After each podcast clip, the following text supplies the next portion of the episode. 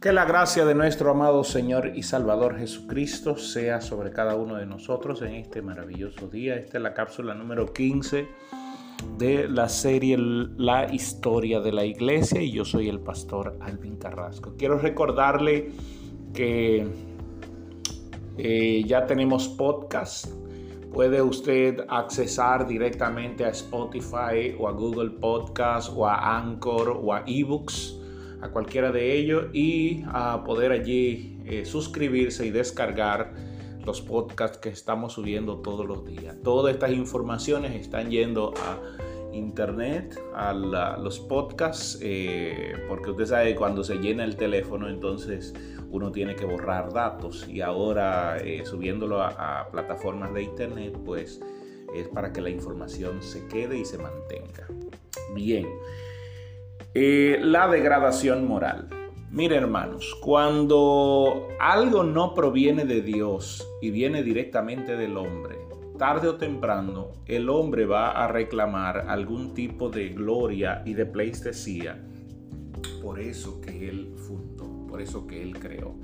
Por eso una institución que empieza a hacer cosas que Dios no mandó que se hagan, al final va a terminar mal ¿Por qué? Porque lo único que esta vida en el ser humano es cuando Dios ha decretado, ha decidido algo.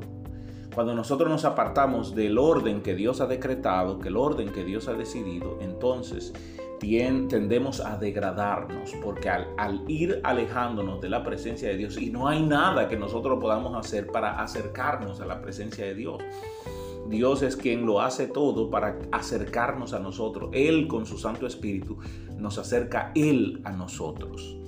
Ahora, debemos preocuparnos, sobre todo los pastores y ministros, por entender que todo lo que vayamos a hacer tiene que nacer de Dios y tiene que ser exclusivamente para la gloria de Dios. ¿Por qué digo todo esto? Por lo siguiente. La degradación moral en la que entró la iglesia a partir del año 325 eh, daba, daba terror. En ese momento quien estaba eh, ocupando la posición de obispo de Roma era Silvestre I.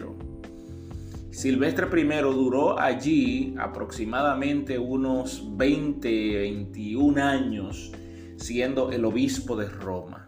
Y en esos 21 años eh, él vio muchas cosas. Por ejemplo, vio el, el edicto de Milán, donde se le ponía fin a la persecución a los cristianos. De hecho, en ese mismo año es cuando él llega al obispado de la ciudad de Roma. Recuerde que la iglesia estaba organizada por obispo y diáconos el obispo era el, titular, el representante de la iglesia de Jerusalén en una ciudad específica, tanto como lo era eh, el... Eh, Policarpo en la ciudad de Esmirna. Un obispo ocupaba la posición de representante de la iglesia o supervisor de la iglesia en una ciudad específica. Y los eh, diáconos eran pastores locales, eran pastores que estaban encargados de casas locales. La iglesia recuerde que no se reunía en templos, sino en casa. Ahora bien, el, obispo estaba encargado también de supervisar a esos diáconos, a esos pastores locales y ver cómo iban trabajando. Así se organizó la iglesia desde el libro de eh, los hechos. Pero mire qué pasa. Silvestre I es el primero que empieza a reclamar que como que la iglesia debe tener una cabeza.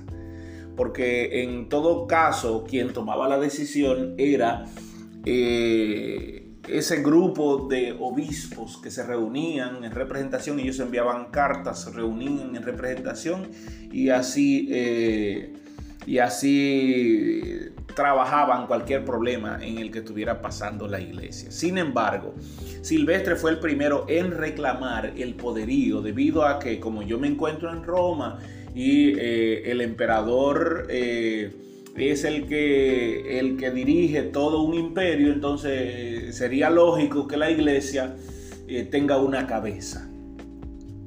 Toda la pretensión de él fue lógica y política Y llegó un punto donde empezó esto a causar, eh, a abrir un espacio entre los demás obispos y se reunieron en el 331, 341, se reunieron todos callados y lo eh, nombraron como líder absoluto de la iglesia con muchas corrupciones. ¿Por qué? Porque allí Silvestre proclamaba que él había visto el edicto de Milán, que él había sido el que estaba presente y que concertó a todos los obispos para que se reunieran en el 325 en el concilio de Nicea, el que construyó la archibasílica de San Juan, el que construyó la basílica de Santa Cruz, el que construyó, eh, eso en Jerusalén, y el que construyó la Basílica de San Pedro o la antigua Basílica de San Pedro.